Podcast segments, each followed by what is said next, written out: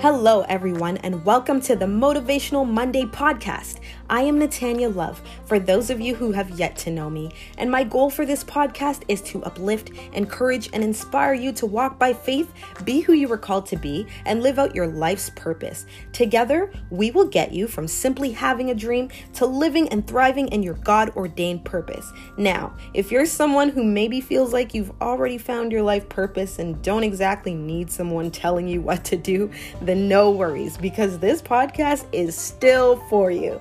Yes, I believe that even the most successful people in life have days when they just don't feel motivated and sometimes even want to quit.